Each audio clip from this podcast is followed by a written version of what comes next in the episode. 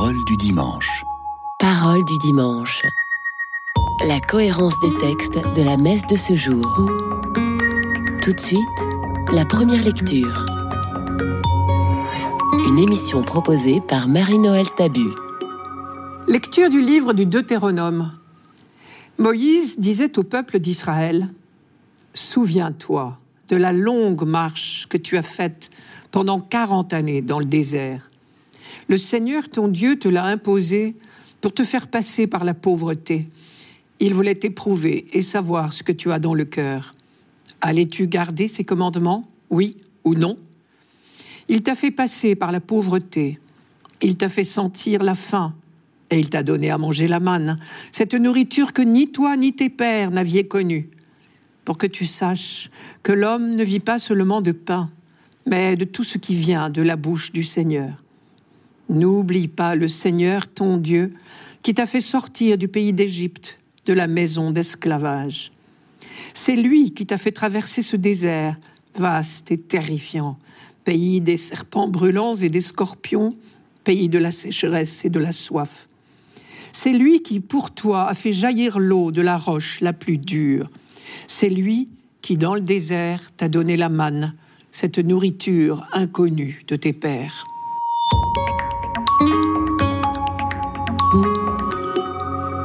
Souviens-toi de la longue marche que tu as faite pendant 40 années dans le désert. Il s'agit de l'Exode, bien sûr. Moïse rappelle ici toutes les épreuves de cette longue traversée et de la vie au désert. La pauvreté, la faim, le désert lui-même, vaste et terrifiant, inhospitalier. Ailleurs, dans ce même livre du Deutéronome, Moïse décrit le désert comme les solitudes remplies de hurlements sauvages. Mais il ne rappelle pas les épreuves pour elles-mêmes. Ce qu'il rappelle ici, c'est la sollicitude de Dieu pour son peuple, au cœur même de ces épreuves. Et plus que tout le reste, l'expérience la plus marquante du désert, c'est l'alliance conclue au Sinaï. Et cette alliance a été vécue au jour le jour dans des événements extrêmement concrets. Mais le plus curieux ici, c'est que Moïse présente ces épreuves comme un temps d'apprentissage imposé par Dieu. Souviens-toi de la longue marche que tu as faite pendant 40 années dans le désert. Le Seigneur ton Dieu te l'a imposé pour te faire passer par la pauvreté. Il voulait t'éprouver et savoir ce que tu as dans le cœur. Car ces épreuves sont un lieu de vérité, et doublement.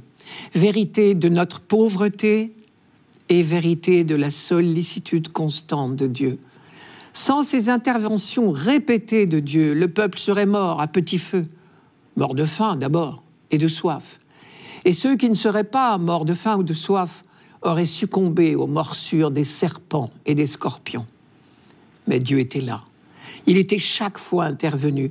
Et notre texte insiste bien sur le caractère miraculeux de chacune de ces interventions. La manne est une nourriture inconnue jusque-là. Je cite, Le Seigneur t'a donné à manger la manne, cette nourriture que ni toi ni tes pères n'aviez connue. Quant à l'eau, c'est lui qui, pour toi, a fait jaillir l'eau de la roche la plus dure.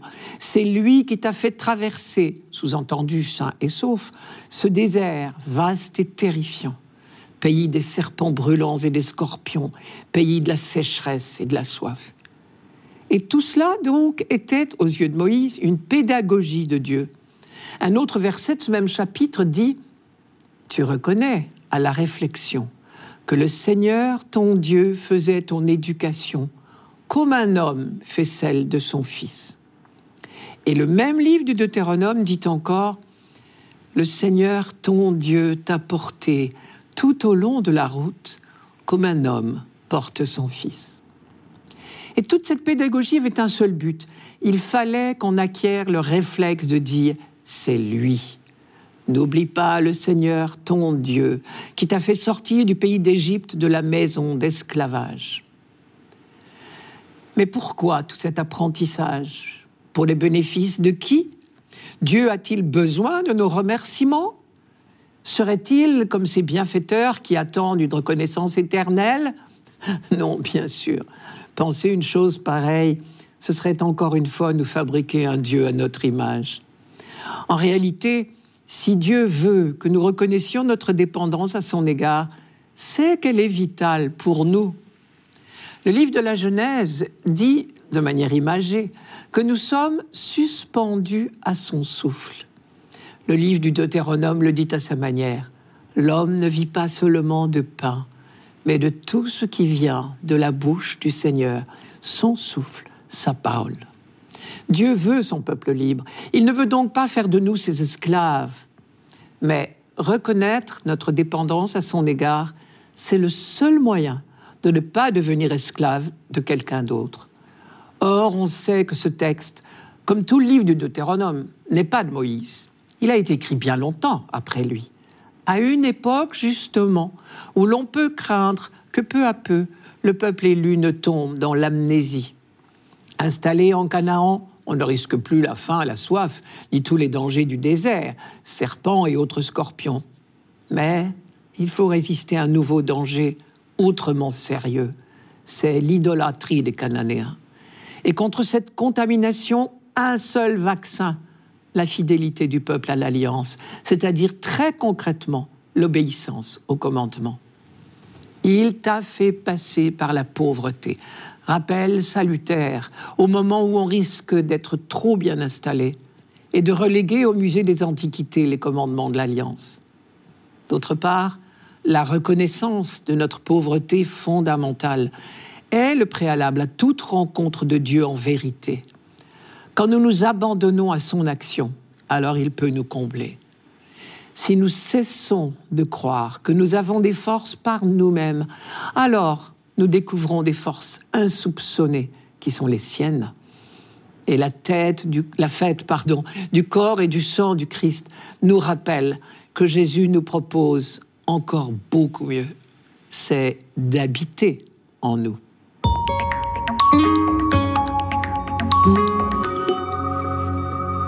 Radio Notre-Dame. Parole du dimanche. Parole du dimanche. La cohérence des textes de la messe de ce jour. Tout de suite, le psaume. Une émission proposée par Marie-Noël Tabu. Psaume 147. Glorifie le Seigneur, Jérusalem. Célèbre ton Dieu, ô Sion. Il a consolidé les barres de tes portes. Dans tes murs, il a béni tes enfants. Il fait régner la paix à tes frontières et d'un pain de froment te rassasie. Il envoie sa parole sur la terre, rabite son verbe la parcourt. Il révèle sa parole à Jacob, ses volontés et ses lois à Israël. Pas un peuple qui l'ait ainsi traité. Nul autre n'a connu ses volontés.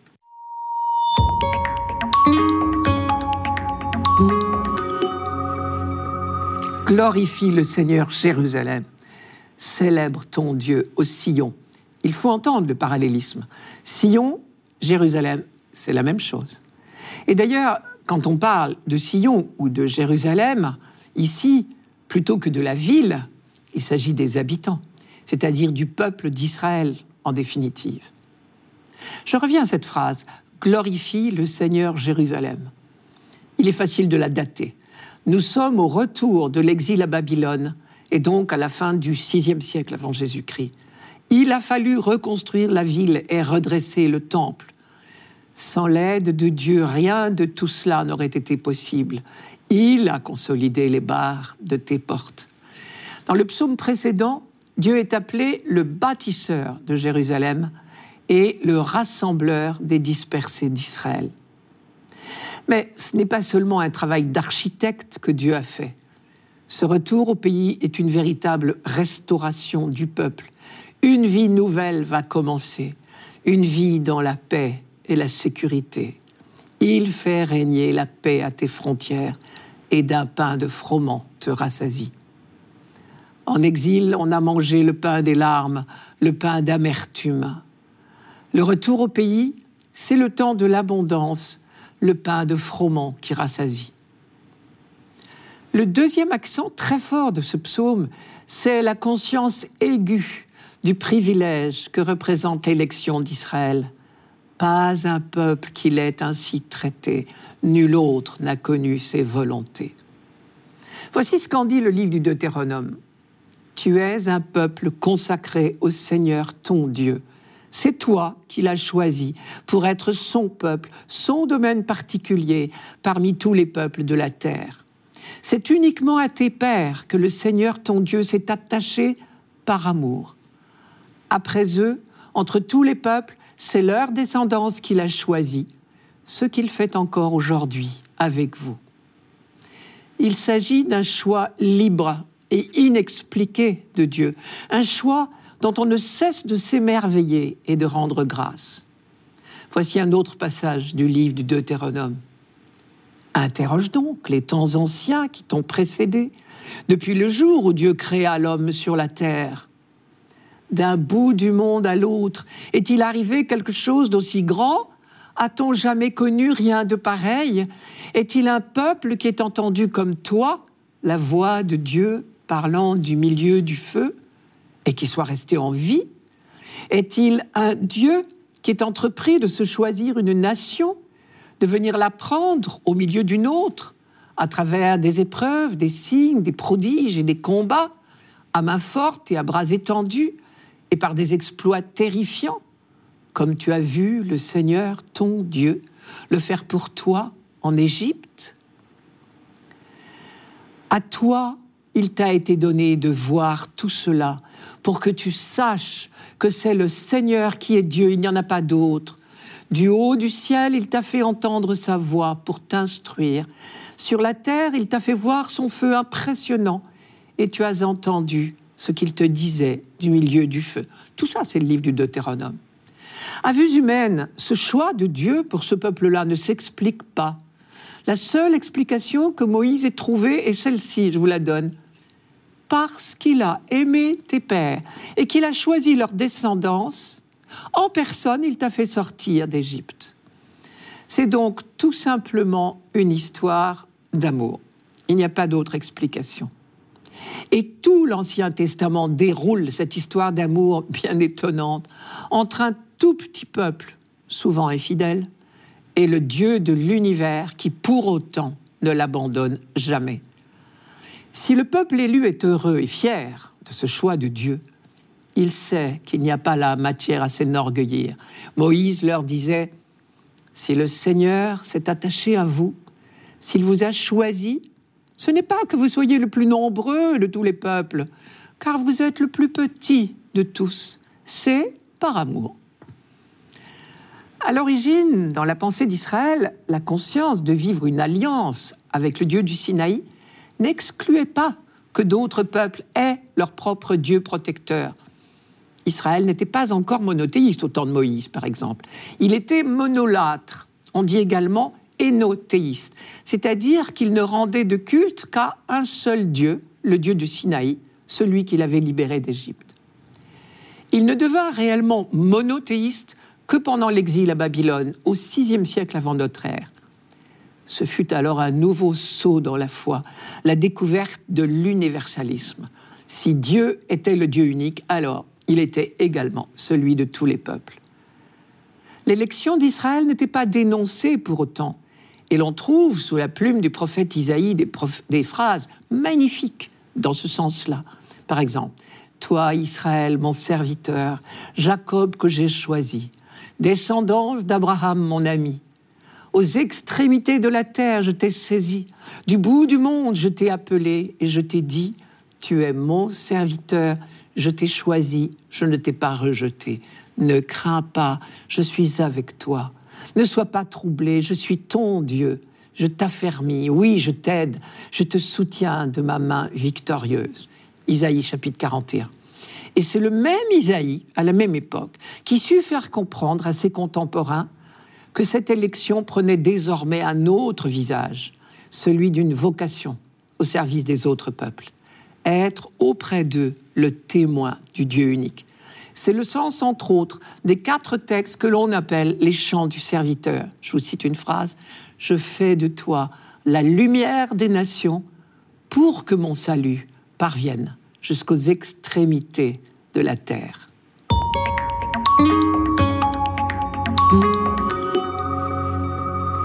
Radio Notre-Dame. Parole du dimanche. Parole du dimanche. La cohérence des textes de la messe de ce jour. Tout de suite, la deuxième lecture. Une émission proposée par Marie-Noël Tabu. Lecture de la première lettre de Saint Paul apôtre aux Corinthiens. Frères, la coupe de bénédiction que nous bénissons n'est-elle pas communion au sang du Christ? Le pain que nous rompons n'est-il pas communion au corps du Christ? Puisqu'il y a un seul pain, la multitude que nous sommes est un seul corps, car nous avons tous part à un seul pain.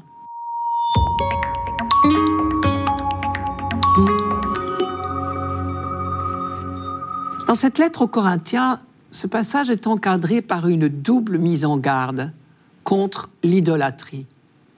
Et ici, Paul vise un problème bien précis. Et notre passage d'aujourd'hui ne peut pas se comprendre hors de ce contexte. Je m'explique. Dans la religion chrétienne, on ne pratique pas de sacrifice d'animaux. Mais la religion juive en pratiquait. Elle n'était pas la seule. Les autres religions en faisaient autant. Et dans toutes les religions, que ce soit la religion juive ou une autre, le sacrifice était souvent suivi d'un repas qui avait lieu dans le temple même et au cours duquel on mangeait l'animal sacrifié, dans l'intention d'entrer en communion avec la divinité. Et donc, parmi les Corinthiens fraîchement convertis au christianisme, il y avait des gens qui, jusqu'à leur conversion, avaient participé au sacrifice d'animaux dans la religion grecque et aux repas qui suivaient ces cérémonies. Il semble bien, d'après le contexte de notre lettre, que certains d'entre eux avaient encore la tentation de continuer à participer à ces repas dans les temples des idoles. Et là, Paul est très ferme, il faut choisir, ou entrer en communion avec le Dieu vivant, ou rechercher une autre communion. Il n'est pas question, dit-il, de participer à la fois à la table du Seigneur et à celle des idoles. Ça, c'est clair. Une autre question plus difficile se posait. Les surplus de viande des animaux sacrifiés dans les temples des idoles étaient vendus en boucherie. Un chrétien pouvait-il en acheter et en consommer sans se faire complice de l'idolâtrie? Pour certains, les choses étaient claires, puisque les idoles n'existent pas. On peut bien acheter au marché et manger dans nos maisons la viande des sacrifices. C'est de la viande, tout simplement. Paul n'y voit pas d'inconvénient, à condition que l'on ne risque pas de scandaliser des chrétiens plus scrupuleux ou des non-chrétiens qui seraient surpris de voir les chrétiens se rendre complices de l'idolâtrie. Son raisonnement s'appuie toujours sur le même fondement. L'Eucharistie nous fait entrer en communion avec le Dieu de Jésus-Christ. On comprend mieux du coup pourquoi Paul insiste sur le sens du repas de la liturgie chrétienne la coupe d'action de grâce que nous bénissons est communion au sang du Christ. Le pain que nous rompons est communion au corps du Christ. Et le mot que Paul emploie, communion, koinonia, en grec, évoque un lien d'intimité, d'appartenance, une solidarité profonde. Le Christ l'a dit en d'autres termes quand il a employé le mot alliance. Cette coupe est la nouvelle alliance en mon sang versé pour vous. L'alliance, au sens biblique, c'est bien une appartenance réciproque, un engagement mutuel. La grande formule de l'alliance, c'était ⁇ Vous serez mon peuple et je serai votre Dieu ⁇ En Jésus, c'est Dieu qui accomplit son alliance avec l'humanité. Mais en Jésus aussi, c'est l'humanité qui accueille ce projet de Dieu et qui y répond. Il est celui qui entretient avec Dieu le dialogue sans ombre proposé à Adam, c'est-à-dire à, l'humanité tout entière. Et c'est tout le mystère de Jésus qui est à la fois homme et Dieu. En lui, Dieu propose son amour. En lui, l'humanité répond par l'action de grâce. En lui, Dieu parle, se révèle. En lui, l'humanité répond à la parole. En lui, Dieu se donne. En lui, l'humanité accueille le don de Dieu. Vous avez reconnu là le schéma de toute célébration liturgique, qui est justement le lieu de l'accomplissement de l'alliance. Et la prière eucharistique se conclut par cette phrase magnifique Par lui, avec lui et en lui, à toi, Dieu le Père Tout-Puissant, dans l'unité du Saint-Esprit, tout honneur et toute gloire pour les siècles des siècles. Amen.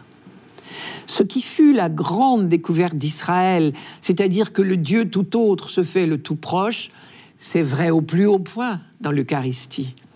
Elle demeure pour nous le mystère du Dieu tout autre et en même temps, elle nous fait participer à son intimité, à sa vie divine.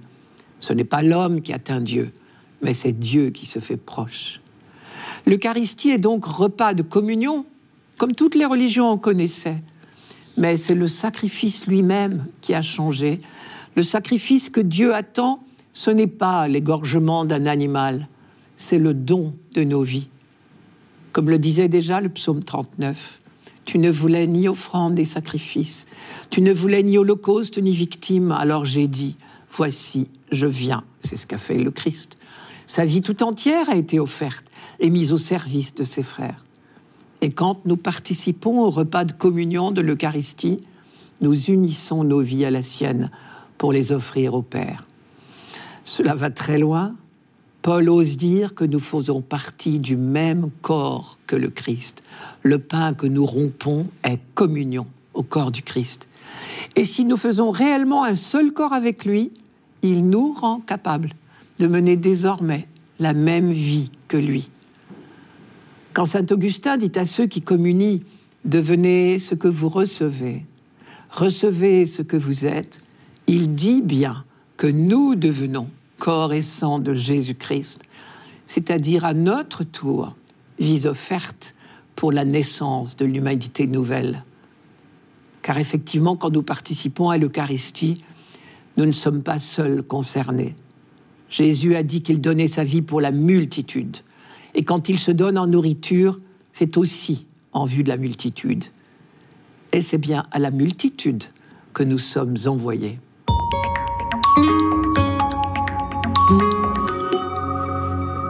Radio Notre-Dame.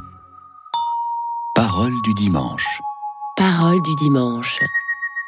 La cohérence des textes de la messe de ce jour. Pour finir, l'Évangile. Émission proposée par Marie-Noël Tabu. Évangile de Jésus-Christ selon Saint Jean. En ce temps-là, Jésus disait aux foules des Juifs, Moi, je suis le pain vivant qui est descendu du ciel. Si quelqu'un mange de ce pain, il vivra éternellement. Le pain que je donnerai, c'est ma chair, donnée pour la vie du monde. Les Juifs se querellaient entre eux. Comment celui-là peut-il nous donner sa chair à manger? Jésus leur dit alors, Amen, Amen, je vous le dis. Si vous ne mangez pas la chair du Fils de l'homme, et si vous ne buvez pas son sang, vous n'avez pas la vie en vous. Celui qui mange ma chair et boit mon sang a la vie éternelle, et moi je le ressusciterai au dernier jour. En effet, ma chair est la vraie nourriture, et mon sang est la vraie boisson. Celui qui mange ma chair et boit mon sang demeure en moi, et moi je demeure en lui. De même que le Père qui est vivant m'a envoyé, et que moi je vis par le Père, de même celui qui me mange, lui aussi, vivra par moi. Tel est le pain qui est descendu du ciel. Il n'est pas comme celui que les pères ont mangé. Eux, ils sont morts. Celui qui mange ce pain vivra éternellement.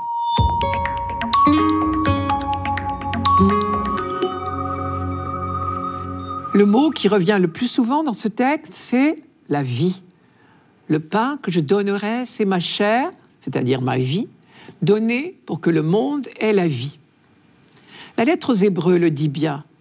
En entrant dans le monde, le Christ dit, Voici, je suis venu faire ta volonté. Et la volonté de Dieu, on le sait, c'est que le monde ait la vie. Vie donnée, pain donné, tout est cadeau. Isaïe l'avait déjà annoncé, je cite, Ô vous qui êtes assoiffés, venez vers les eaux. Même celui qui n'a pas d'argent, venez. Demandez du grain et mangez. Venez et buvez sans argent, sans paiement, du vin et du lait. À quoi bon dépenser votre argent pour ce qui ne nourrit pas? Votre labeur pour ce qui ne rassasie pas?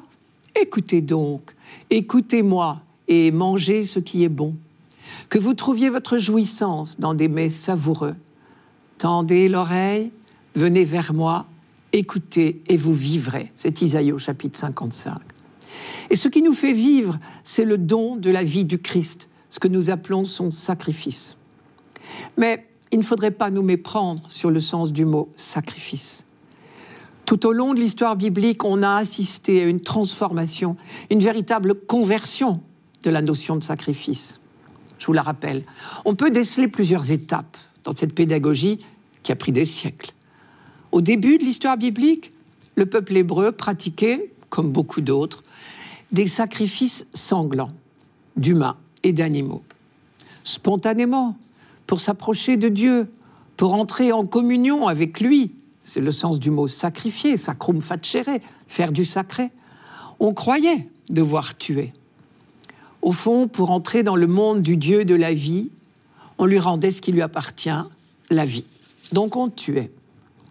La première étape, la toute première étape de la pédagogie biblique a été l'interdiction formelle des sacrifices humains. Et ce, dès la première rencontre entre Dieu et le peuple qu'il s'est choisi. Puisque c'est à Abraham que cette interdiction a été faite. Je vous rappelle, ne lève pas la main sur l'enfant, dit l'ange à Abraham. Et depuis Abraham, cette interdiction ne s'est jamais démentie. Chaque fois qu'il l'a fallu, les prophètes l'ont rappelé en disant que les sacrifices humains sont une abomination aux yeux de Dieu. Et déjà, dès le temps d'Abraham, la Bible ouvre des horizons nouveaux avec le sacrifice de Melchisédek, en présentant comme un modèle de sacrifice au Dieu très haut une simple offrande de pain et de vin. C'est au chapitre 14 de la Genèse.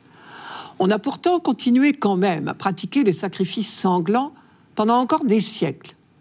Dieu use de patience envers nous, comme dit Pierre. Pour lui, mille ans sont comme un jour. La deuxième étape, c'est Moïse qui l'a fait franchir à son peuple. Il a gardé les rites ancestraux, les sacrifices d'animaux, mais il leur a donné un sens nouveau. Désormais, ce qui comptait, c'était l'alliance avec le Dieu libérateur. Puis est venue toute la pédagogie des prophètes.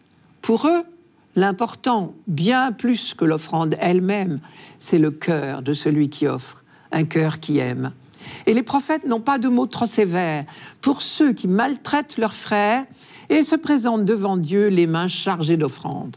Vos mains sont pleines de sang, dit Isaïe. Sous-entendu, le sang des animaux sacrifiés ne cache pas aux yeux de Dieu le sang de vos frères maltraités. Et osez à cette phrase superbe que Jésus lui-même a rappelée. C'est la miséricorde que je veux, dit Dieu, et non les sacrifices. Et le prophète Michée résume magnifiquement cette leçon, je vous le rappelle. On t'a fait savoir, ô homme, ce qui est bien, ce que le Seigneur réclame de toi, rien d'autre que de respecter le droit et la justice et de marcher humblement avec ton Dieu. Et l'étape finale de cette pédagogie, ce sont les fameux chants du serviteur du deuxième Isaïe au VIe siècle. À travers ces quatre textes, on découvre ce qu'est le véritable sacrifice que Dieu attend de nous. Sacrifier, faire du sacré, entrer en communion avec le Dieu de la vie, ce n'est pas tuer, c'est faire vivre les autres, c'est-à-dire mettre nos vies au service de nos frères. Et le Nouveau Testament présente souvent Jésus comme ce serviteur annoncé par Isaïe. Sa vie est donnée tout entière pour les hommes. Elle est le sacrifice parfait tel que la Bible a essayé de l'inculquer à l'humanité. Le pain que je donnerai, c'est ma chair donnée pour que le monde ait la vie. Et désormais, dans la vie donnée du Christ, nous accueillons la vie même de Dieu. De même que le Père qui est vivant m'a envoyé, et que moi je vis par le Père, de même aussi celui qui me mangera vivra par moi. C'était Parole du dimanche, une émission présentée par Marie-Noël Tabu. Rendez-vous dimanche prochain.